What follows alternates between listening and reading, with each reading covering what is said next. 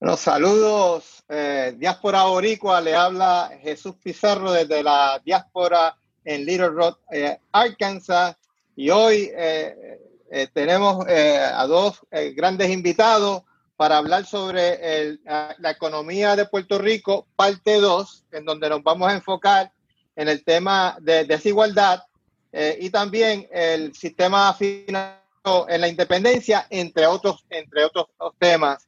Eh, y, tenemos, y tenemos a Eda López desde Puerto Rico. ¿Cómo estás, Eda? Muy bien, agradecida de estar en este espacio. Excelente, excelente. Saludos a ustedes y a Edwin, mi hermano, que no nos vemos hace unos días, pero nos amamos mucho. Excelente. Y también pues tenemos, como ustedes saben, a, a Edwin Irizarry Mora. Me parece que estás en Puerto Rico, Edwin. Sí, estoy aquí desde la provincia occidental del país, es decir, desde Mayagüez. Eh, con el aguacero nuestro de cada día, aquí eh, esta tarde. Un saludo y un abrazo a ustedes, eh, los que están en distintos sitios, en Inglaterra, Carlos, en Estados Unidos, Avi, Eric y Chu, y a Eda, mi hermanita querida, que está, creo que en Cagua, si no me equivoco. Sí, en Cagua, en Cagua. Excelente. Qué bueno verte, Y desde Nueva York tenemos al compañero Eric Ramos Rodríguez. Eric, ¿cómo estás? Saludos, saludos a todos. Muy bien, muy bien acá en la ciudad de Nueva York. Excelente, excelente. Y desde la Florida, el compañero Abimael Rodríguez. ¿Cómo estás, Abimael? Saludos, Chu, saludos a todos que nos están conectados en vivo y los que nos van a ver posteriormente el programa. Y un abrazo muy especial a Eda, a Edwin. Eh, obviamente, Carlos y Eric pues, son eh, ya parte de, de este equipo de trabajo pero a Eda y a Edwin me abrazo y saben que los quiero mucho y tengo muy buenos recuerdos y siempre estaremos firmes ahí en la lucha. Excelente, excelente. Igualmente, igualmente, Javi. Y, y ahí desde Inglaterra, eh, Carlos Iván Vargas, que a mí me parece, Carlos, y me gustaría que nos comentaras que ya votaste, ya hiciste eh, tu derecho al voto. ¿Es correcto? Casi, casi, tú. Hoy, hace como unos 30 minutos, tuve la buena noticia de que me llegaron las cuatro papeletas. Así que estoy esperando acabar el programa, hablar con ustedes y tan pronto acabe, ahí voy a votar y a mandar a mi papeleta. Excelente, excelente. Eh, y, es importante seguir las instrucciones, ¿verdad? Eh, para que no, eh, ¿verdad? los números en las encuestas, ¿verdad? Tienen unos números ahí favorables para nosotros, que es importante que ese, que ese, este, voto de la diáspora se, se cuente, porque según algunas encuestas, eh, ayer el compañero Orlando Paiga decía, pues la diáspora se está haciendo eh, estadista con una, con una proporción de un 19% de independentistas. Y yo decía, bueno, ¿verdad, Carlos? La diáspora se está haciendo independentista. O sea que esperamos que esos votos eh, lleguen. O sea que aquí el mensaje importante a la diáspora que está fuera de los Estados Unidos es que ya ese enlace, eh, ese email les está llegando. Es importante que sigan las instrucciones, que impriman las papeletas y que hagan su voto cuanto antes. Recuerden que debido al COVID y a otras situaciones, el, eh, se, anticipa mucho voto eh, adelantado, mucho voto ausente y, mientras más temprano lo haga, pues es mucho mejor. También para ir para eh, llevar el mensaje es importante eh, pues, las donaciones y pueden y pueden donar a la cuenta de, de PayPal de, de, Juan Dalmao, eh, Juan Dalmao eh, Ramírez arroba gmail.com. También pueden ir a la página de internet de juandalmao.com. Allí también están las diferentes maneras para donar y allí está el documento de unas 300 páginas del programa de gobierno que incluye muchas páginas. Yo creo que son como unas 60 páginas del programa, del programa eh, económico. Entonces, eh, este programa del día de hoy es una continuación de una primera parte que eh, hablamos el 19 de agosto. Y el 19 de agosto hablamos, nos explicaba el compañero Carlos Vaigas por qué para la diáspora era importante el desarrollo económico. Y nos decía eh, Carlos Vargas que era importante porque primero que amamos a nuestra patria, somos puertorriqueños.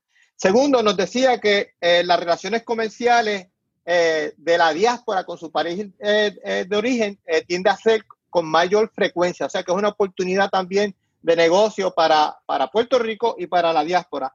También nos hablaba de que también era como una diversificación financiera para, los, para, para la composición financiera y también porque los que, muchos de nosotros que queremos regresar a Puerto Rico, eh, queremos que sea un país con, una, con un desarrollo económico eh, sostenible.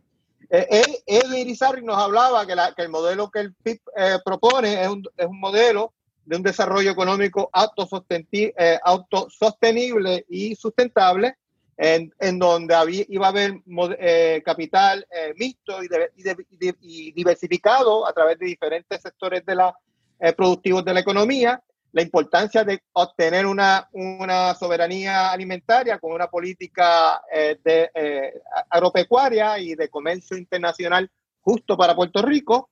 Eh, hablaste también, Edwin, nos hablaste también de la, de la, importancia de tener un sistema energético en base a fuentes renovables y también de la, de la, de la, de la conservación.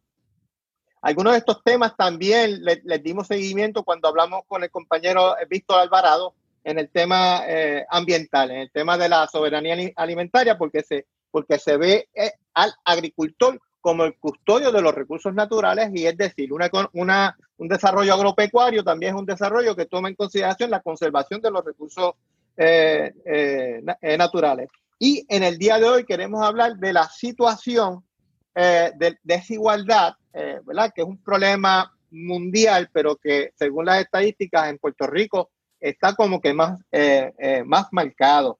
Y también vamos a estar hablando sobre el sistema financiero eh, en la independencia y el compañero Carlos también nos va, nos va a, compartir su experiencia con, el, con el Brexit.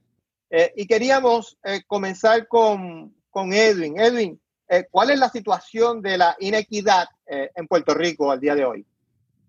Mira, me parece que es un tema absolutamente pertinente cuando hablamos de la desigualdad social, desigualdad socioeconómica eh, en nuestro país.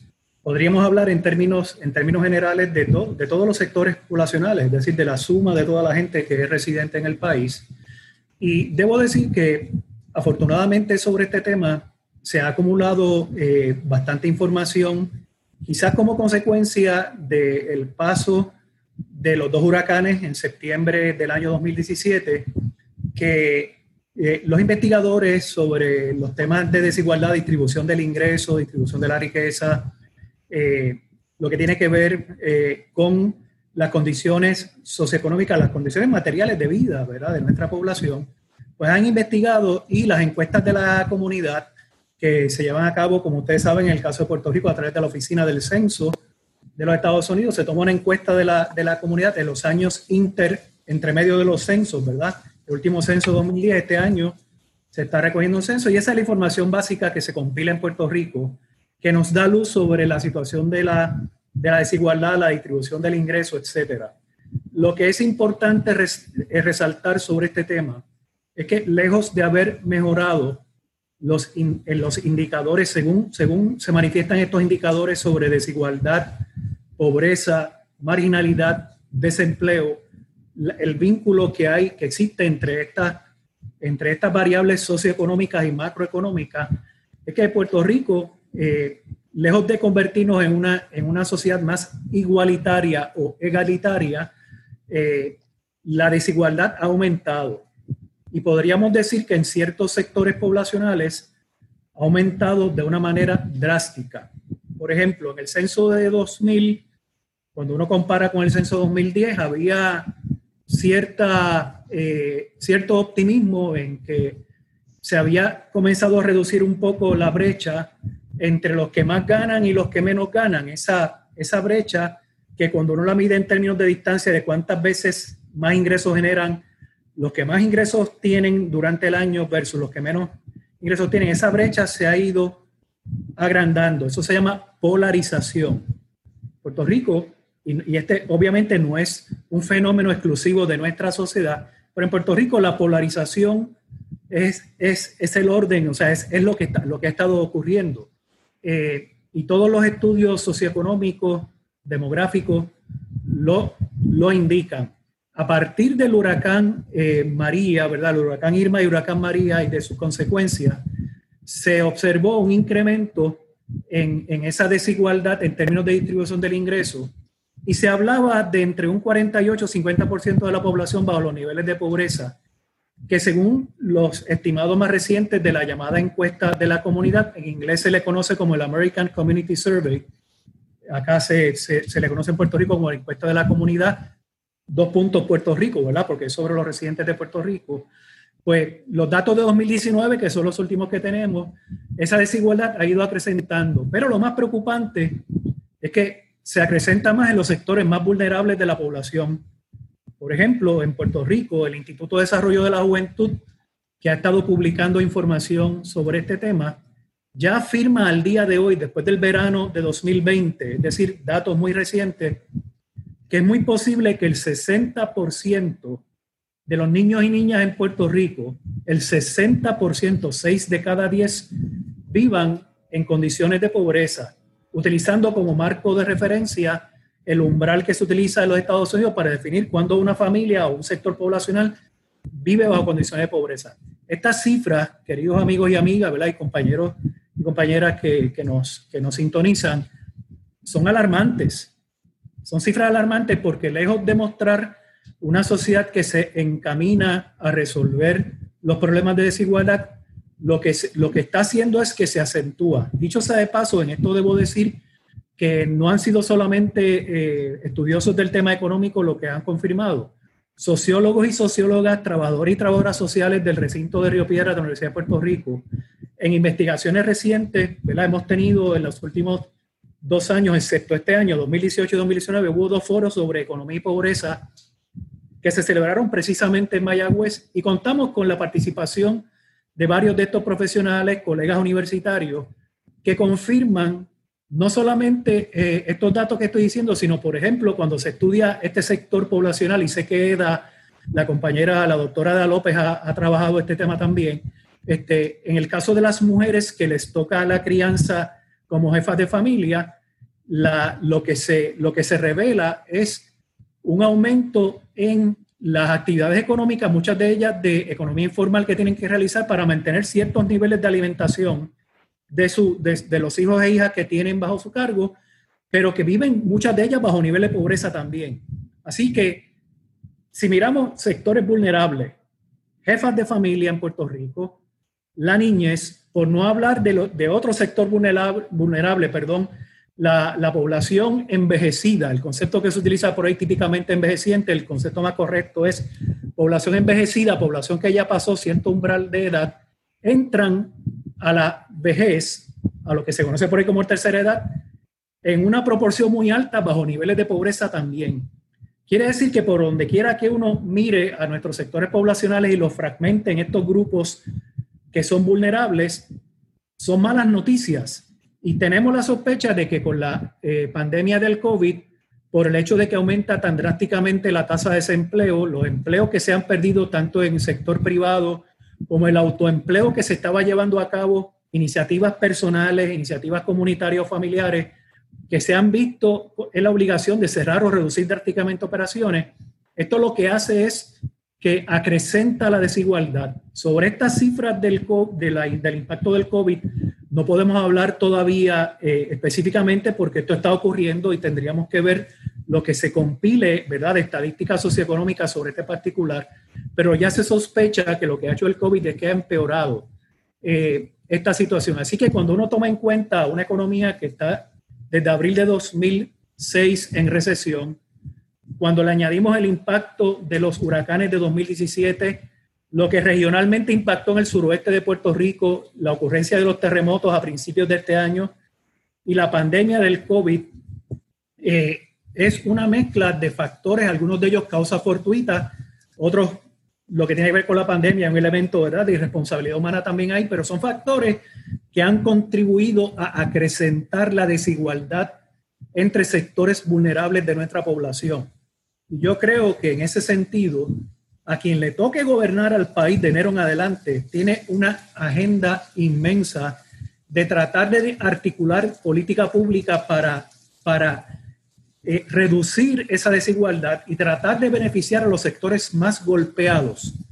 La política pública estadounidense, ah, bueno, pues aprobamos unos fondos que le llegan a las familias, aprobamos fondos para desempleo, pero esos fondos no son de carácter permanente y el efecto que tienen sobre la población y sus ingresos es temporero. Así que estamos ante un gran problema y ese es el cuadro general básicamente de la desigualdad en Puerto Rico en este momento, dicho a muy grandes rasgos. Eh, muchas gracias, Edwin. Y a mí me gustaría que eh, Eda nos comentara eh, por qué es importante que tener una agenda pro mujer, ¿verdad? El PIB está proponiendo una agenda pro mujer, que ¿verdad? parte de esa población vulnerable, uno de los sectores que más ha, sufrido la desigualdad, son las mujeres. ¿Nos pudieras comentar la importancia de tener una agenda pro mujer en el próximo gobierno de Puerto Rico? Pues fíjate, eh, escuchando a Edwin, eh, yo decía que yo pensaba que es bien interesante que exactamente lo mismo que él estaba comentando es lo que nosotros estamos observando cuando estamos ofreciendo apoyo y acompañando a mujeres de todas las edades. Eh, y, y, hay una serie de elementos que, me, que también me trajo a la atención y es que, por ejemplo, durante este cuatrienio, nosotros habíamos sufrido en otros cuatrienios, porque siempre nos deben, pero en este cuatrienio, además de debernos, nos han maltratado, han desoído unos, unos reclamos que hemos tenido consistentemente. Por ejemplo, después del, del huracán, después del huracán, nosotras insistimos en que había que crear unos protocolos para manejar eh, asuntos de violencia de género en los refugios, pero además en todas esas comunidades que estaban eh, solas porque por los efectos del huracán y el gobierno desoyó. Luego, el próximo año, en el 2018, alcanzamos 52 feminicidios durante ese año, de los cuales 23 fueron inequívocamente cometidos por parejas o exparejas uno pues, estaba vinculado a un caso de drogas y de 28 se desconocía el móvil y estaba bajo investigación hasta el año pasado. Entonces, según nosotros advertimos que iba a aumentar la frecuencia de casos de violencia de género, aumentó y lo, vimos llegar y lo vimos llegar con muchísima angustia. El próximo año, que es el, año del, del verano del 2019, eh, tenemos que aún estamos cargando las secuelas a causa de del éxodo que se dio por los huracanes, pues quienes nos quedamos en el país a cargo de, como el jamón del sándwich, de las crías, pero también de las personas viejas, fuimos las mujeres. Eh, y luego, este año con los terremotos, que no hubo realmente, no hubo nada de respuesta de parte del gobierno, se, se provocó una segunda ola masiva de éxodo en Puerto Rico, particularmente en la zona suroeste. Y todos estos, todos estos indicadores, ¿verdad? Además de lo que nos estaba comentando Edwin, ha, ha propiciado que haya una desigualdad tal, no solo económicamente, sino socioeconómicamente en Puerto Rico. Y añadiéndole a ese caldo de cultivo de una crisis muy profunda, tenemos a una procuradora de las mujeres que ya nosotros le habíamos dado a pérdida, pero en esta semana pasada salió diciendo que no contaba con los recursos para hacer su trabajo. Y tomando eso como pie, pie forzado, tengo que traer a la discusión que en este cuatrienio el gobierno ha sido incapaz de, de cumplir ni siquiera con lo que prometió. Eh, no cumple con la función mínima de un gobierno de proveer unos servicios de parte del Estado a la población. Así que estamos en una situación de suma vulnerabilidad, estamos en una situación donde los, las propuestas que hemos hecho para atajar esta crisis que sigue aumentando y que desafortunadamente el, indicador que se usa es cuántos asesinatos han habido, olvidándonos que eh, los asesinatos es la culminación de un patrón de violencias, eh, pues entonces estamos con mucha alarma. Este año, a lo que va del año, eh, han asesinado en feminicidios a 29 mujeres, de las cuales 11 han sido asesinadas por sus parejas o exparejas. El indicador de mujeres desaparecidas es un indicador que hacemos acumulativamente porque las dejamos en el listado hasta que aparecen. Esto enfrenta dos, dos retos. La policía nos, no nos comunica absolutamente nada de investigaciones, de cuántos, cuántas personas desaparecidas tenemos nosotros versus las que le han llegado a ellos, cómo están manejando cuando aparecen o reaparecen, etcétera. Y durante este año, nada más, durante este año nada más se han desaparecido 19 mujeres, de las cuales 12 tenían 18 años o menos y cuatro entre 20 y 24 años, una de las cuales, una de las de 20, eh, apareció asesinada Rosimario el lunes. El lunes apareció el domingo en un terreno baldío. Entonces, ante esto estamos con múltiples problemas muy profundos en las diferentes aristas que tienen que ver con las mujeres y las personas no binarias y que como resultado se mide por violencias, pero por ejemplo también se tiene que medir por la brecha digital que existe, un, un sistema de educación impuesto encima de la población eh, y una población que está cuidada por mujeres prioritariamente con un solo celular, que tienen a veces dos y tres crías en la casa y que no se puede trabajar, más tener un solo celular. O sea, estamos viendo unas precariedades bien profundas e invisibilizadas por los encierros. Con este panorama, eh, lo que el PIB ha estado planteando es que antes de tomar cualquier tipo de decisión, hay que reconocer que estamos en un estado de emergencia y que debemos eh, trabajar inicialmente desde enero con los factores que están siendo más críticos, como la falta de respuesta de la policía, falta de un, de un servicio de salud de calidad, las brechas en las educaciones de, la, de, de las mujeres y de sus crías, etcétera. Eh, y, y, en el departamento de la familia ni nos metemos, porque típicamente el departamento de la familia entra cuando hay menores, a pesar de que sabemos que ha habido menores que han desaparecido aún estando bajo la custodia del Departamento de la Familia. Todo esto tiene como, como, como norte, ¿verdad? Como, como origen el problema económico de Puerto Rico. Llevamos en una depresión demasiado tiempo. Eh, y por último, lo último que quiero comentar y que me gustaría escuchar a Carlos y a Edwin eh, que lo analicen. Cuando estaba Luis Fortuño, él desapareció decenas de miles de empleados públicos y la, la métrica, o sea, el factor que consideró fue que estuvieran en el gobierno desde hacía 13 años o menos. Cuando llegó Alejandro García Padilla con su ley 66, despidió a unos pocos más. Desde mi perspectiva, eso nos deja con una realidad que tenemos dos gobernantes que sacaron a una empleomanía que era más joven de la que estaba en ese momento sin haber hecho un análisis de, eh, operacional y eh, eh, creando el caldo de cultivo para que quienes estén brindando los servicios sean los hijos talentosos que al no conseguir otra manera de sostenerse, se creó este gobierno paralelo, privado, privatizado y que no cumple, ¿verdad? No, no, no, no entrega lo que son las leyes, lo, que, lo que es para que se crearon las agencias en Puerto Rico. Y eso nos tiene en un estado de indefensión máxima. Gracias, Eda. Ves, como hemos podido ver, eh, la, desigualdad tiene un costo de vida y, eh, es alarmante esas estadísticas que nos estás compartiendo, Eda, y que también nos compartió eh, Edwin sobre la juventud. Y quisiera preguntarle al compañero Carlos Vargas, eh, Carlos, desde la diáspora, ¿cómo nosotros podemos ayudar a reducir la desigualdad, que es una de las raíces del problema eh, que estamos viendo en Puerto Rico con relación al trato de, de, las mujeres y a la pobreza?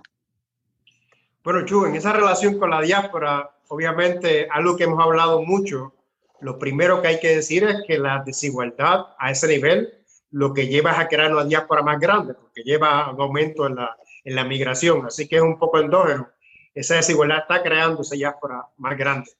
Pero el impacto de la diáspora, la desigualdad es una cosa que se ha estudiado mucho a través del mundo y lo que tenemos que ver es que la relación de la diáspora, por lo general, es con sus familias eh, en Puerto Rico. Eh, y si yo voy a ayudar a alguien, ¿verdad? Yo ayudo a mi familia directamente. Muchos estudios eh, han concluido que ese tipo de apoyo a veces lo que lleva es a un aumento de la desigualdad, porque están los que tienen apoyo del exterior y los que no tienen apoyo directo de sus familias, y puede crear ese, ese aumento de la desigualdad. ¿Cómo lleva la diáspora a reducir la desigualdad?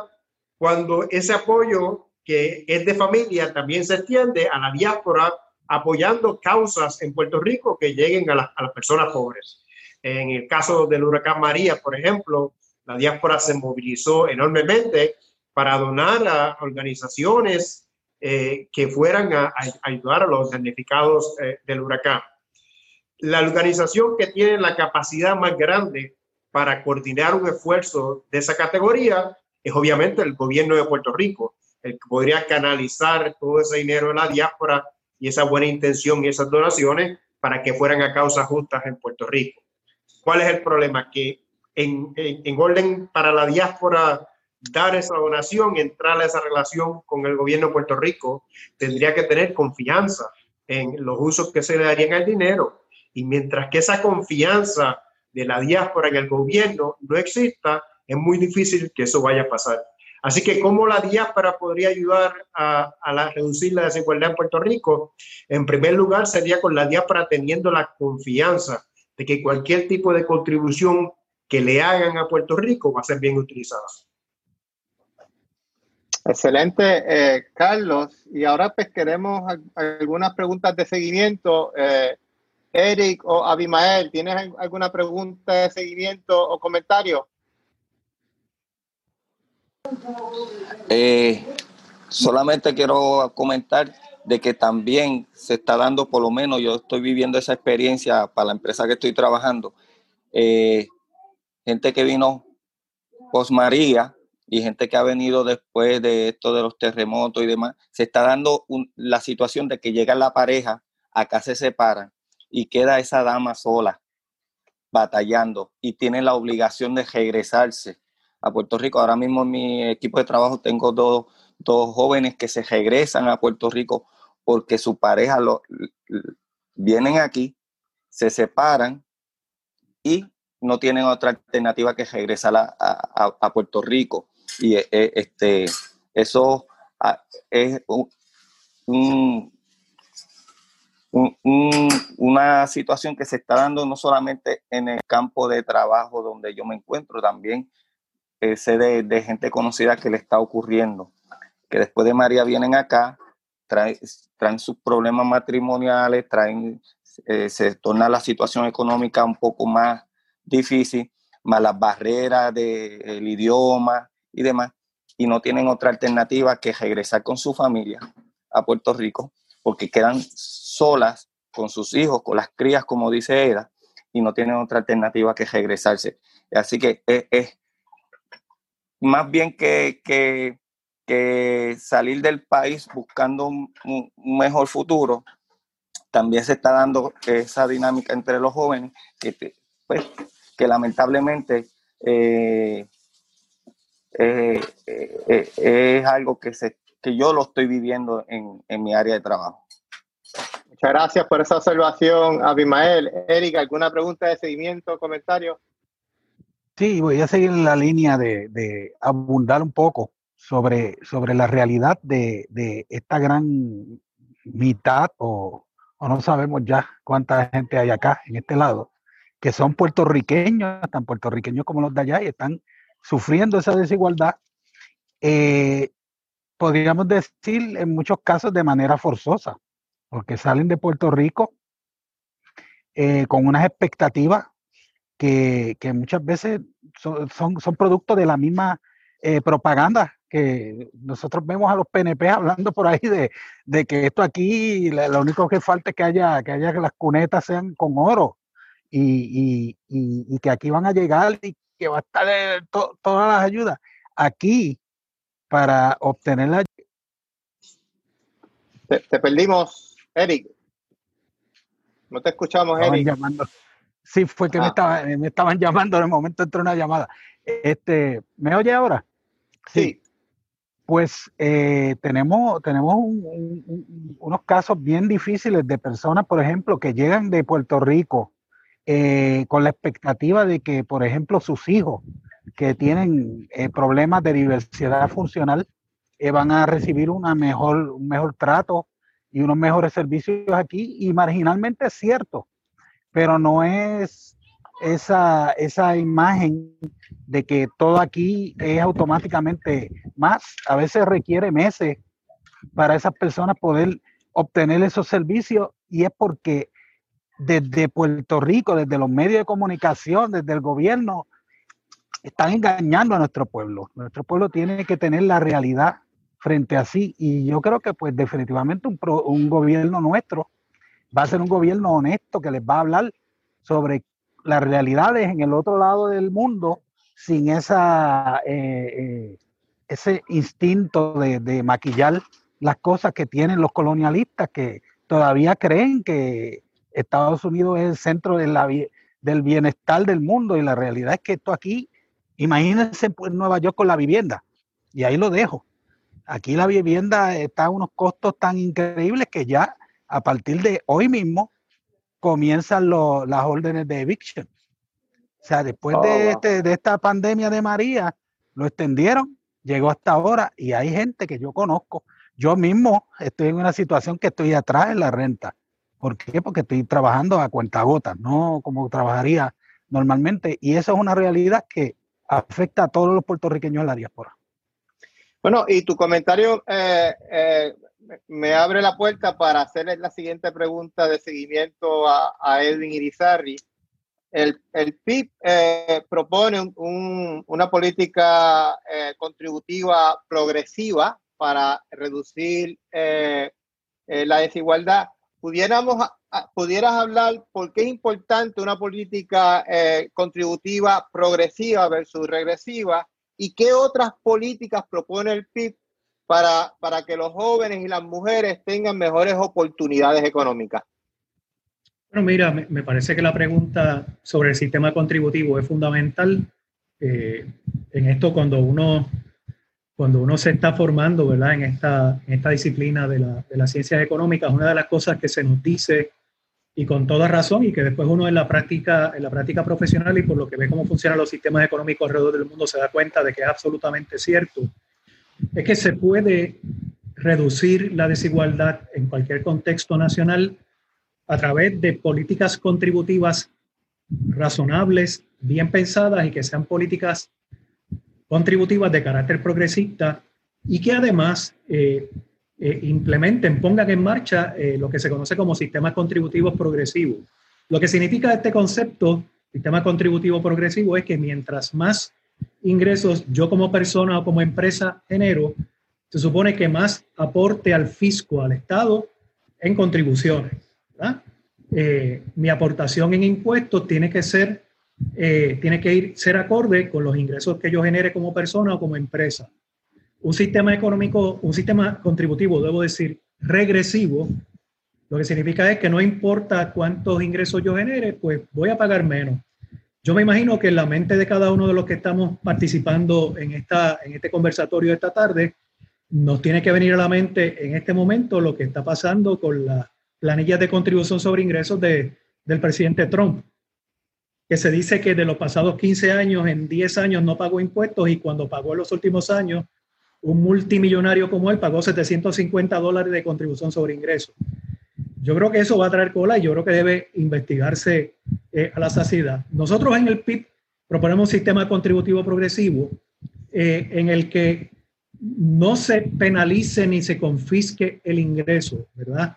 de ninguno de los actores sociales que participan en el proceso productivo, es decir, tanto las empresas puertorriqueñas como las empresas del exterior y los individuos de distintos niveles de ingresos. El sistema contributivo que proponemos es un sistema contributivo que va a imponer la carga impositiva razonable de acuerdo con el nivel de ingresos. Y ciertamente, de cierto nivel de ingresos hacia abajo, las tasas contributivas tienen que ser las más bajas posibles para que exista la posibilidad de que haya la movilidad social, de que estos sectores de ingresos bajos, de ingresos medios bajos, se beneficien de la puesta en marcha de ese sistema contributivo y tengan la posibilidad de ir, de ir escalando en esa, en esa escalera eh, socioeconómica del país. Lo que ha ocurrido en Puerto Rico y que nosotros hemos sido absolutamente críticos con esto, es que las empresas del exterior o llamadas empresas foráneas pagan una tasa contributiva que se aproxima al 2, entre el 2 al 4%, tasa ridículamente baja, y esas tasas contributivas las pagan después de que el gobierno les admite ciertas deducciones, créditos eh, que son permitidos por la ley de contribución sobre ingresos y la ley de incentivos económicos antigua ley de incentivos industriales. Y eso lo que crea es una desigualdad, eh, una injusticia distributiva en el país cuando se trata de asignar la responsabilidad eh, de cuántos impuestos esa empresa debería estar pagando versus cuántos impuestos paga en la realidad en Puerto Rico. Y por eso permanecen en Puerto Rico, por eso estas empresas disfrutan de estos beneficios contributivos a través del, del, de ese código de incentivos, eh, de, la, de los contratos eh, que firman con el gobierno de Puerto Rico para pagar cada vez menos impuestos, mientras el que genera ingresos y que lo hace a través de su productividad, de su ingenio, de la innovación tecnológica, de empresas nuevas, del autoempleo, etcétera, el gobierno lo penaliza imponiéndole más impuestos. Entonces, la respuesta a tu pregunta de cómo vamos a propiciar las condiciones para crear puestos de trabajo para todos aquellos que estén dispuestos y en condiciones de trabajar tiene que ser a través de una política contributiva que premie al que genera puestos de trabajo, al que genera riqueza e ingresos en Puerto Rico y lo reinvierte en el país. Una de las de, de los hallazgos que se repite en los estudios macroeconómicos en Puerto Rico es que la inmensa mayoría de las ganancias que se generan en Puerto Rico ni se pagan en impuestos, ni se reinvierten en el país y escapan como fuga de ingresos eh, de ganancias que se repatrian hacia los accionistas eh, los inversionistas, que son los propietarios de esas empresas que operan en manufactura, comercio, finanzas y otros sectores de nuestra economía. Ese sistema nosotros tenemos que virarlo al revés. Y no es que, repito, insisto, no es que le vayamos a imponer tasas contributivas penalizantes a las empresas del exterior, pero que paguen lo que es razonable que deban pagar y que contribuyan a levantar el nivel de recaudos del gobierno de Puerto Rico de tal forma de que, sal, que, que a través de esos recaudos salgamos de esta crisis presupuestaria permanente que llevamos décadas sufriéndola y que no va a ser resuelta si continuamos con esa política contributiva que premia al del exterior y ese se lleva las ganancias y penaliza al empresario, al individuo en Puerto Rico que genera ingresos, los deja en Puerto Rico y los puede reinvertir en nuestra economía. Así que con, esa, con esos mecanismos de créditos, de deducciones, de tasas contributivas bajas, podemos generar puestos de trabajo para nuestros empresarios jóvenes para mujeres que estén con iniciativas empresariales y vayan a montar empresas, ya sea de servicio, ya sea empresas de manufactura manual, sea empresas que tienen que ver con la agroindustria, sea empresas de cualquier tipo de servicio que uno se puede imaginar. Vamos a impulsar ese tipo de desarrollo. Ese es el tipo de desarrollo económico local pequeño, de empresa pequeña, que está dando resultados en otros contextos nacionales y que en Puerto Rico tenemos que apoyarlo porque es lo que va a salvar nuestra economía en el futuro previsible. Excelente, excelente. Y, es muy importante la, elección de Juan Dalmau y de los candidatos del PIB, porque la situación contributiva del presente lo que está haciendo es aumentando eh, eh, la desigualdad, porque tanto el IBU como el CRIM, en alguna manera, están contribuyendo a esa desigualdad y eso, y eso hay que reformarlo. Eh, y tener políticas fiscales que eh, ayuden a las mujeres y a la juventud. Me gustaría algún comentario de, de, Carlos de lo que plantea Edwin. Carlos, ¿tienes algún comentario o pregunta? Bueno, yo creo que primero que nada, eh, lo que decía Edwin y enfatizaba es que las empresas puertorriqueñas no están compitiendo de una manera justa con estas otras empresas. Es, es, difícil, como quiera, ser una empresa pequeña compitiendo con empresas internacionales. Y si el sistema tributario lo hace todavía más difícil, entonces va a ser mucho más difícil para las empresas puertorriqueñas. Así que en un sentido, lo que busca el programa del Partido Independentista es hacerle justicia a esas empresas y que puedan competir al mismo nivel con compañías internacionales. Así es, así es. Bueno, eh, para ir moviendo, para ir moviendo la agenda, podemos eh, eh, regresar a esta parte al último. Hay, hay, una pregunta que se nos quedó, que se nos quedó en el programa pasado y que, y que, y, que, y que te la queremos hacer rápidamente. Es, en, la independencia, ¿cómo, ¿cómo sería el sistema monetario y el sistema bancario en Puerto Rico? Es decir, eh, ¿Cómo sería ese, ese peso eh, boricua y cómo sería ese sistema eh, bancario en la, en la independencia de Puerto Rico? Sí, es una, es una pregunta que sé que la teníamos, la teníamos pendiente y que es una de las preguntas que más se formula nuestra gente, ¿verdad? De todos los diversos pensares ideológicos y distintas visiones del mundo. Dice, oye, ¿cómo, ¿cómo va a ser Puerto Rico con el sistema monetario y con el sistema financiero? Lo primero que hay que decir sobre esto, y tratando de ser breve, breve la respuesta porque sé que no nos queda ya mucho tiempo, eh, pero mira, lo, lo, lo, más importante es que la soberanía nacional, cuando un país viene a su independencia nacional, es que al establecer la política económica y lo que tiene esa rama de la política económica, que es la política monetaria, se va a establecer en función de los intereses del país en cuestión y en colaboración y en comunicación con los países que se tiene comercio, y en el caso de Puerto Rico, por su estrecha relación económica con los Estados Unidos, tiene que hacerse en colaboración y armonía con los intereses puertorriqueños versus los intereses estadounidenses en Puerto Rico. En primer lugar, y esto lo hemos discutido entre varios colegas economistas a lo largo, a lo largo de, de unos cuantos años, incluyendo el colega profesor Francisco Martínez, que es especialista precisamente en economía, en economía monetaria, eh, nosotros decidimos si vamos a establecer nuestra moneda y nuestra moneda va a estar respaldada por nuestra capacidad productiva. Ya aquellos tiempos, aquellos tiempos donde la moneda era amparada por lingotes de oro que los países tenían en sus arcas nacionales, aquel sistema basado en el patrón oro, eso hace muchos años, muchas décadas que pasó a la historia y lo que respalda la capacidad productiva de los países, lo que respalda la moneda de un país es su capacidad productiva, debo decir. El, euro es sólido porque está respaldado por la capacidad productiva de la Unión Europea. La libra esterlina está respaldada por la capacidad productiva del Reino Unido.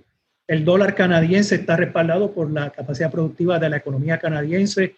El dólar estadounidense está respaldado por la capacidad productiva de los Estados Unidos. Así que una determinación es si a nosotros nos va a resultar conveniente establecer nuestra moneda y nuestra capacidad productiva nuestra capacidad productiva va a respaldar esa moneda. Puede ser el peso puertorriqueño, como bien decía Jesús, podemos llamarle de otra manera, pero que esté respaldado por nuestra capacidad productiva.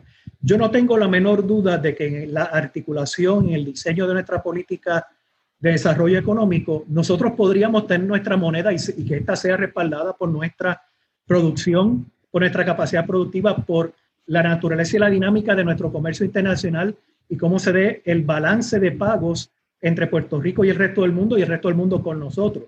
Así que no descartemos que tengamos nuestra moneda y que empiece de tú a tú como una moneda sólida en esta región y si establecemos comercio con otros países de otras regiones del mundo igualmente. Si quisiéramos adoptar el euro o la libra esterlina o el dólar estadounidense o canadiense o cualquier moneda, lo podríamos hacer si eso es conveniente para los intereses de Puerto Rico. En función de ese establecimiento de la moneda, el sistema bancario operaría también. Yo tengo la sospecha de que por la naturaleza de las transacciones de decenas de miles de millones de dólares en exportaciones anuales de Puerto Rico a Estados Unidos y de decenas de miles de millones de dólares en importaciones provenientes de Estados Unidos y otros países del mundo, es posible que en esas transacciones el dólar estadounidense pueda ser una moneda conveniente, pero eso no necesariamente va a ser así, eso hay que estudiarlo, con detenimiento y si es conveniente lo adoptamos, porque varios países soberanos del mundo, entre ellos Ecuador, Panamá y otros, utilizan el dólar estadounidense y varios países del mundo han adoptado la política de tener su propia moneda respaldada, pero utilizar paralelamente una moneda fuerte en el mercado de divisas. Mercado de divisas quiere decir el mercado de moneda a nivel, a nivel internacional. Y eso es perfectamente compatible con el ejercicio de nuestra soberanía nacional. Así que aquellas personas que tengan la preocupación de cómo va a ser el sistema financiero monetario, va a ser estable en tanto y en cuanto nuestra política monetaria sea adecuada a los intereses de Puerto Rico y nuestra capacidad productiva nos permita respaldar nuestra moneda o nos permita adoptar la moneda que nosotros entendamos que es conveniente o utilizar paralelamente moneda nacional con la moneda de otro país. Eh, ah, eso es lo bueno de la soberanía nacional de la independencia que nos permite hacer ese tipo de arreglo que resulta conveniente no a los intereses de los Estados Unidos, a los intereses de las empresas y de los residentes y del gobierno de Puerto Rico. De eso es que se trata. Sí, es así. Yo lo veo como una herramienta más, una herramienta muy poderosa para cualquier eh, país. Y en mi experiencia profesional, en he sido director financiero de una organización eh, internacional, nosotros hemos, manejamos más de 40 monedas y la gran mayoría de los países optan por tener eh, su moneda nacional para tener su política monetaria. Tanto Ecuador como Panamá como El Salvador eh, aunque han, han, seleccionado el dólar, uno de los retos que tienen es que su política monetaria está a los intereses de los Estados Unidos. Eh, y cuando allá la quieren hacer inflación, pues acá tienen que también pagar la inflación. Que yo, en mi opinión, eh, yo creo que es una de las herramientas de la independencia. Y quería, quería saber algunos de los comentarios de, de Carlos y quería preguntarle a Carlos, que Carlos, pues como tú sabes, Edwin, Carlos ha estado en la negociación de, del Brexit, fue asesor de, ¿verdad? De, del gobierno de Inglaterra en el proceso del Brexit. Eh, eh, Carlos, ¿nos pudiera eh, comentar qué te parece, cuál es tu, qué te parece el proceso del Brexit con la independencia? Y ahí le añades algunos comentarios sobre moneda y banca en esa relación, en ese tópico. Chuo, eso es una pregunta muy interesante de la que se podría hablar muchas horas, obviamente. Eh, algo interesante es que el, grupo, el partido político, eh, que contrario al, partido independentista, que es un partido progresista, es un partido bastante conservador, que defendió el Brexit, se llama el UK Independence Party, el, Partido Independentista del Reino Unido, y el símbolo de su bandera es el pound, la libra esterlina. Y es un, es un movimiento que, cuyo fin principal era que el Reino Unido nunca se uniera a, la moneda europea y nunca fuera parte del, Banco Central Europeo e, e, en ese sentido. Pero hay muchas más cosas que son parecidas entre los dos procesos. Eh, mucho de la campaña política que, yo pude experimentar fue acerca de, que con el fin, la salida de la Unión Europea, se podían firmar tratados internacionales entre Reino Unido y, otros países que se podían controlar las importaciones de cualquier manera que las personas quisieran, que ya no tenían que seguir las leyes eh, del Parlamento Europeo, que van por encima de las leyes del Parlamento ah, británico, lo que es muy parecido a la discusión que se da en Puerto Rico con el, el gobierno federal. Pero yo creo que la lección principal de todo el proceso de Brexit fue la siguiente. Para todos los efectos, el Reino Unido era un Estado de la Unión Europea en el sentido de que estaba la ciudadanía europea, eh, que era común, tenían miembros completos en el Parlamento eh, Europeo, y con todo y eso, una mayoría de la población, eh, por su sentido de nación y otros temas, decidieron separarse de la Unión Europea. Lo que quiere decir que si Puerto Rico algún día se convirtiera en un Estado y la nacionalidad de los puertorriqueños siguiera siendo muy fuerte, no se podría descartar que varias décadas después los puertorriqueños también quisieran separarse. Eso yo creo que es una de las grandes cosas que va a parar cualquier proceso, de estabilidad en el caso de Puerto Rico. Excelente, excelente. Y ahora quisiera eh, ver si hay alguna pregunta o comentario de mis compañeros. Eh, Eric, ¿tienes alguna pregunta o comentario? Eh, por el momento estoy, estoy satisfecho con lo que he escuchado, así que de espacio a otro. sí. Abimael, ¿alguna pregunta, comentario? Sí, la exposición de Edwin sobre la moneda complementa la pregunta del miedo que hizo Pedro Pierluisi en el debate. Eh, esa campaña de, miedo que, vienen arrastrando, pero que ya hoy en día pues no se puede tapar el cielo, el cielo con la mano. Hay redes, hay formas de comunicarse, hay formas de educar a la gente y, y aclararles las dudas. Ese es mi comentario para la exposición de Edwin. Y lo de Carlos, que es bien interesante, la, que, expuso de, de, ser el Estado, Y, y, y, ocurrir lo, que él expuso ahí sobre, sobre Puerto Rico. Muy interesante y es, y es algo, algo que podemos, una herramienta que tenemos para educar, continuar educando a, esos cientos de puertorriqueños que, le creen a la campaña del miedo. Así es, así es. Y, como, como dijo el compañero Juan, Juan Dalmao, eh, la independencia no es para separarnos de los Estados Unidos, es para unirnos al mundo, un mundo eh, más globalizado. Algo que tenía, que también quería comentar, eh, también en, en, mi experiencia, que algo que ocurrió en el, en el 2008, ¿verdad? En la, la, gran recesión del 2008, es que una de las grandes lecciones era que era importante desde el punto de vista de finanzas personales que el individuo también tuviera acceso a productos financieros que te podían proveer una diversificación internacional. Es decir, yo aspiro, yo una independencia de Puerto Rico, yo espero que los ciudadanos también tengan acceso a productos financieros en donde ellos puedan tener eh, no, no, tan solamente el peso boricua, que yo espero que casi sea, sino también el, el dólar americano, el euro, el yen, o sea, una diversificación eh, financiera. Y pongo ejemplo, el, ejemplo específico Zimbabue, en donde nosotros operamos allí. Si tú, eras, si tú eras un ciudadano de Zimbabue que, tenía, que hacías tu planificación financiera, hacías tu ahorro, si, si, la, si, el gobierno eh, manejó mal la política monetaria, lo perdiste todo. Y por eso es muy importante que, eh, que, la, que, la política monetaria también eh, promueva la diversificación. Entonces, ¿algún otro comentario, Edwin o Carlos? Sí, yo quería solamente, eh, ¿verdad?, abundar en, muy brevemente también en el comentario, eh, en los comentarios que Abimael y Eric nos hacen sobre la experiencia de los hermanos y hermanas puertorriqueños y puertorriqueñas que migran a los Estados Unidos y las expectativas que se crean de que por arte de magia se va a mejorar drásticamente las condiciones de vida, ¿verdad?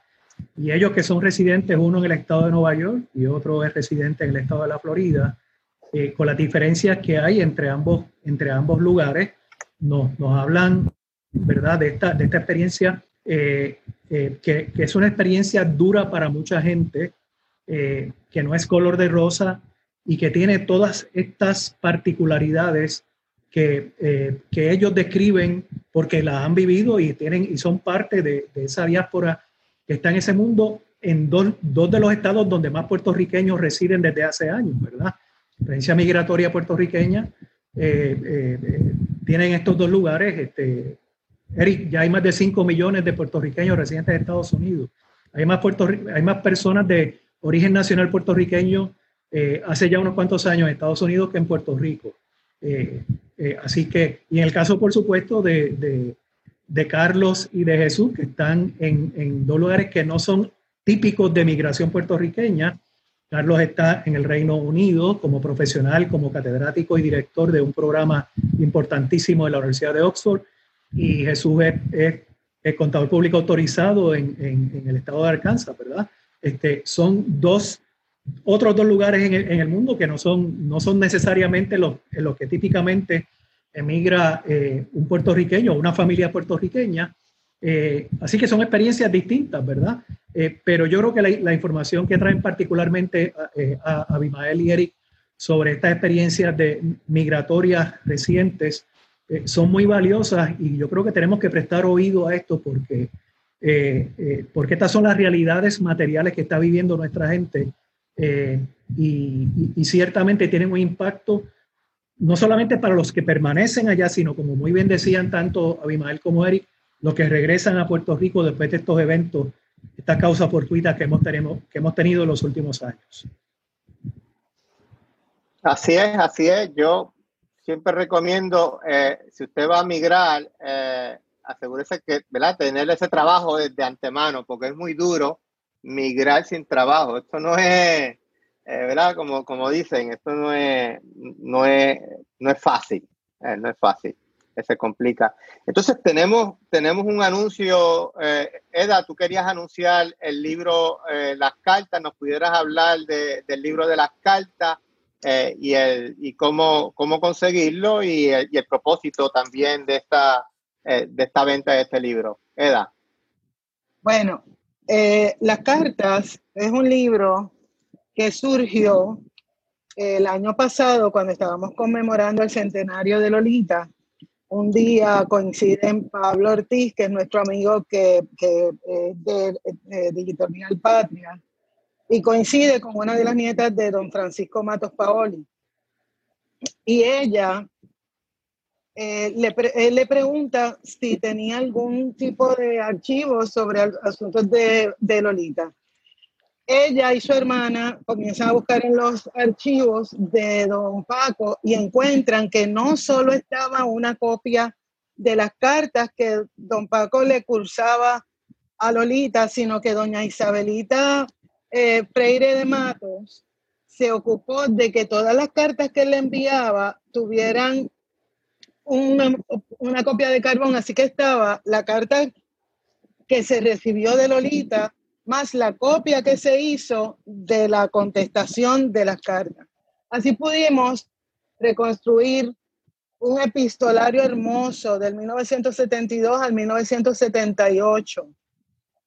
En estos años eh, Lolita por fin deja de estar en solitaria, ya Lolita eh, ha descubierto su misticismo, no tiene con quien compartir su experiencia mística, por lo tanto, eh, comienza, comienzan a, a cartearse sobre asuntos que son muy específicos, muy espirituales, muy místicos, y hablan de todo. Ellos hablan desde la Iglesia Católica, hablan de los movimientos independentistas, hablan de, la, de, de qué nos depara el futuro, contrario a lo que otras personas pensarían. Eh, están hablando de una teoría de la liberación muy interesante en esa espiritualidad. Y este libro lo publicamos ahora en hace, hace par de meses nada más, par de semanas, lo, lo lanzamos y estamos vendiéndolo desde el PIB porque fueron tan generosos que nos permitieron venderlo para sufragar nuestra campaña de no estadity o no a la estadidad. El libro tiene un costo de 25 dólares. Tenemos eh, para enviárselos por correo a donde vayan a necesitarlo pueden ordenarlo a las personas que tengan ATH móvil, pueden entrar en, la pestaña de negocios a PIP plebiscito 2020 y ahí pueden enviarnos la, transferencia de 25 dólares y en el memo eh, poner la dirección. También tenemos una dirección de PayPal que es plebiscito 2020 arroba gmail.com hemos eh, dedicado una página que se llama Las Cartas eh, entre doña Lolita y don Francisco Matos Paoli. Está en Facebook. Ahí pueden ver fragmentos de, de, las diferentes cartas leídas por diferentes militantes, incluyendo a Denis, María de Lourdes y otras personas. Y además ahí ponemos un vínculo sobre cómo podemos alcanzar estas cartas. Eh, de nuevo en Facebook las cartas entre doña Lolita Lebrón y don Francisco Matos Paoli y entonces en PayPal plebiscito2020 arroba gmail.com o en ATH móvil plebiscito 2020 en la pestaña de negocios. No, van a, a, lamentarse haber contribuido porque de verdad es un libro que uno comienza a leer y no encuentra cómo dejarlo. Es la belleza de estas dos almas místicas, que hay gente que no lo sabe, pero fueron novios cuando eran nenes y cada cual siguió su vida política y se volvieron a encontrar cuando a Lolita la excarcelan en septiembre del, 79. Por favor, comuníquense, estamos listos para enviarlo. Eh, cualquier pregunta, pues nos las dejan llegar ahí en la página de las cartas. Excelente, excelente. Yo voy a buscar la información para colocarla en nuestra página de, Facebook y también en nuestra página eh, de Twitter. Y cuenta conmigo que voy a hacer, la orden de, las cartas.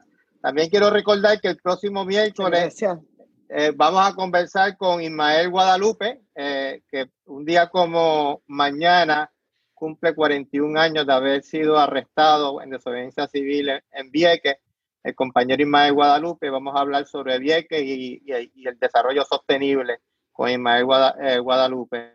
Entonces, Edwin, se nos quedaron muchos temas. Por tema, bueno, habíamos hablado del tema económico en la encuesta que habíamos hecho, eh, salía número uno, por encima, por encima de la descolonización. Pero yo diría que eh, eh, Dios quiera y se dé el proceso del proyecto en el Congreso de descolonización, que se, van a, desarrollar una serie de, ¿verdad? De, primero, vamos a derrotar el no el 3 de noviembre. Ya creo que Carlos va a votar hoy. Nosotros vamos a, creo que, las que las, el voto ausente sale me, comentaba Roberto Iván que lo envían la primera semana de octubre, o sea que lo deberíamos estar eh, recibiendo la segunda semana de octubre y lo vamos a enviar tan pronto pueda, derrotar la estadidad para que el proceso de independencia eh, sea eh, más fácil y comenzar, y comenzar a hablar en detalle de cómo sería la, la independencia eh, me gustaría algún comentario final. Vamos a comenzar con, con Abimael. ¿Algún comentario final para la audiencia, Abimael? Primero que nada, este, recordarle eh, la aportación a la campaña de Juan. Eh, interesante lo del libro. Agradecerle a Edwin por siempre estar disponible para educar a, a, la, a, las familias puertorriqueñas, a Carlos también por su aportación, a Eric, mi abrazo solidario, Jesús, siempre, eh, eh, gracias por esa aportación también. Así que lo que nos resta es echarle, echar todo lo que podamos por las redes, promocionando la campaña de Juan, buscando ese voto y cuando lleguen las papeletas para el voto ausente, inmediatamente las reciban. Hagamos ese voto y lo enviemos inmediatamente para que sean contados. Así es, así es. Eric, ¿algún mensaje final? Sí, definitivamente. En esta etapa en que nos encontramos en la, en la campaña, en donde estamos ya entrando en la recta final de ese proceso que, que de, de, choque de ideas y de pensamientos de muchas personas. Hay algunos que estamos bien firmes y bien claros en lo que pensamos, pero hay mucha gente que está despertando después del desastre que ha probado ser la colonia. Ya no es un desastre que nosotros podríamos hablar como a nivel teórico, sino que es un desastre visible que la gente ha sufrido. Este es un momento en que nosotros tenemos que afirmar eh, eh, la, importancia de, de, que el país dé un viraje, un viraje real, en donde la importe la trayectoria, donde importe qué es lo que la gente, dónde ha estado la gente haciendo cosas a lo largo de todos estos años, porque este, este asunto del bipartidismo, esto es como si fuera un, lo han cogido como un relajito. La realidad es que el bipartidismo ha existido desde, por lo menos desde que llegó el PNP en el 68. Antes había un solo partido prácticamente, y sin embargo, ha habido un partido que es el Partido Independentista Puertorriqueño que ha estado al pie del cañón en cada batalla, tratando de defender al pueblo desde la legislatura, desde cualquier espacio, desde la calle, y eso es lo que tenemos que hacer hincapié en esta campaña, que la gente entienda que está Juan Dalmau a la cabeza, pero tenemos a María de Lourdes, tenemos a Denis Márquez, tenemos a tantos, eh, bueno, mil veinte candidatos a, nivel isla y pues, efectivamente tenemos que darle el resto. Yo estoy bien contento y bien entusiasmado. Excelente, excelente. Y en Inglaterra va a ser medianoche ya. Eh, Carlos, eh, sé que te tomaste dos tazas de café, eh, una de Colombia, otra de Puerto Rico, o sea que te recomiendo que veas el debate de anoche para que te mantengas despierto. Bueno, ¿algún mensaje final, Carlos? Bueno, tres cosas muy rápido. primero que nada, un saludo al amigo Luis Borges, que tenía mucho interés en este tema económico y espero que hayamos contestado algunas de las preguntas, aunque él tenía eh, mucho más. Eh, segundo, el, libro que Eda estaba promocionando, eh, según entendí, el donativo era 25 dólares para que le enviaran el libro. Yo sugiero que aquellos que vivamos en la diáspora más allá de los Estados Unidos, donde es un poco más costoso enviarnos el libro hagamos un donativo de 35 dólares para que cobra un poco más el costo del envío. Así que, por favor, si usted vive fuera de Estados Unidos, haga un donativo un poco más grande. Y finalmente, eh, una cosa que, que, yo creo que es importante resaltar eh, y, y relaciona a lo que tanto Avi como Eric habían dicho, es que aquellos miembros de la diáspora que nos escuchan, que se aseguren de ver el programa del Partido Independentista que tiene una sección dirigida a aquellos que quieran volver a Puerto Rico y qué beneficios tendrían esas personas y cómo podrían conseguir trabajo eh, eh, en Puerto Rico, dado las historias que escuchamos hace poco de personas que tuvieron que, regresar sin, sin tener eh, la planificación adecuada. Así es, así es. Muchas gracias. Muchas gracias por, el comentario a, Luis Borges. Vamos a tener que invitarlo porque muchas de las preguntas que se me quedan son del compañero Luis Borges, que es economista también. y bueno, Edwin, un millón de gracias, eh, gracias por, por tu eh, enseñanza. Eh, ¿Algún comentario final al, pueblo de Puerto Rico y a la diáspora? Bueno, mi comentario final es que ustedes continúen con esta iniciativa tan importante, tan valiosa y que tanta información pertinente le traen a todos nuestros hermanos y hermanas puertorriqueños y puertorriqueñas que viven fuera, fuera de Puerto Rico. Esta es una iniciativa que es invaluable desde el punto de vista de todo lo que contribuye en la educación, en la orientación a nuestra gente. Y para mí realmente es un privilegio que ustedes me hayan permitido compartir en esta segunda ocasión con ustedes y sepan que, que siempre estaré aquí para, para, contribuir y aportar en lo que uno pueda, pueda aportar. Y, y les sigo felicitando por, esta, por este proyecto y a todos los que están eh, sintonizando, que no se olviden que el miércoles próximo eh, esta, esta, iniciativa continúa con otra entrevista eh, que mencionaste, que es a Ismael Guadalupe, uno de esos héroes vivientes de la lucha eh, contra la Marina de Guerra de los Estados Unidos en la isla municipio de Vieques. así que la invitación para que sigan en sintonía con este programa y que apoyen todas estas iniciativas, la venta del libro que la querida compañera Eda López acaba de anunciar y las aportaciones financieras a la campaña de Juan, de María de Lourdes, de Denis, que cada una de ellas tiene su fondo aparte y que lo hagamos, lo hagamos para, para contribuir a que podamos lograr nuestros objetivos electorales en este proceso y en esta coyuntura tan importante para, para nuestro país. Así es, así es. Eh, Edwin, muchas gracias por, por, por todo y esperamos, esperamos cosechar el 3 de noviembre y ahí eh, reagruparnos, ¿verdad? Porque aquí han surgido muchas ideas de cómo la diáspora puede contribuir y entre las cosas que hemos estado discutiendo es ver cómo nos organizamos para hacer realidad muchas de esas ideas, es decir, ir de la idea a la acción para que la diáspora pueda eh, dar, también ayudar de una manera más efectiva a la descolonización de Puerto Rico y al desarrollo económico. Bueno, pues Muchas gracias a la lucha y a la victoria.